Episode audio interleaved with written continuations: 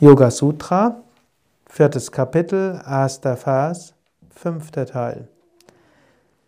Siddhis sind angeboren oder werden durch Kräuter, Mantras, Askeseübungen oder Samadhi erlangt. Samadhi, überbewusster Zustand. Im dritten Kapitel hat ja Patanjali besonders darüber gesprochen, wie man über Samyama außergewöhnliche Fähigkeiten erlangt und zu Samyama gehört ja auch Samadhi. Hier in diesem Vers hat er gesagt, nicht jeder, der außergewöhnliche Fähigkeiten hat, ist auch in Samadhi.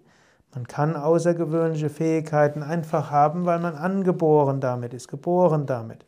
Vielleicht weil man eine der nächsten Mittel im früheren Leben gemacht hat. Man kann es erreichen, indem man bestimmte Kräuterzusammenstellungen hat.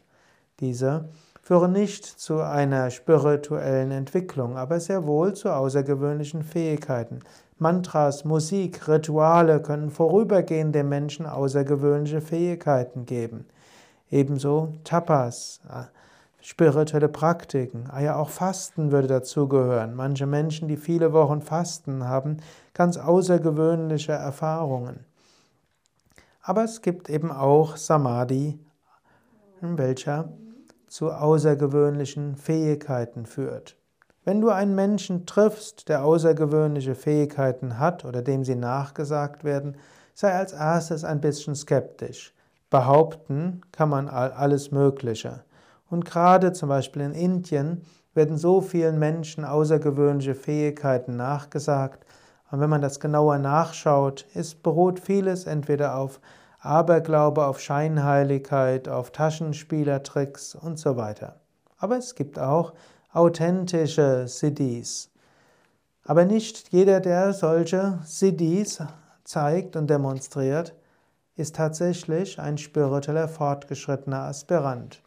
Vielleicht hat er ein Mantra sehr viel wiederholt. Vielleicht hat er mal eine Phase gehabt, wo er intensiv Pranayama geübt hat.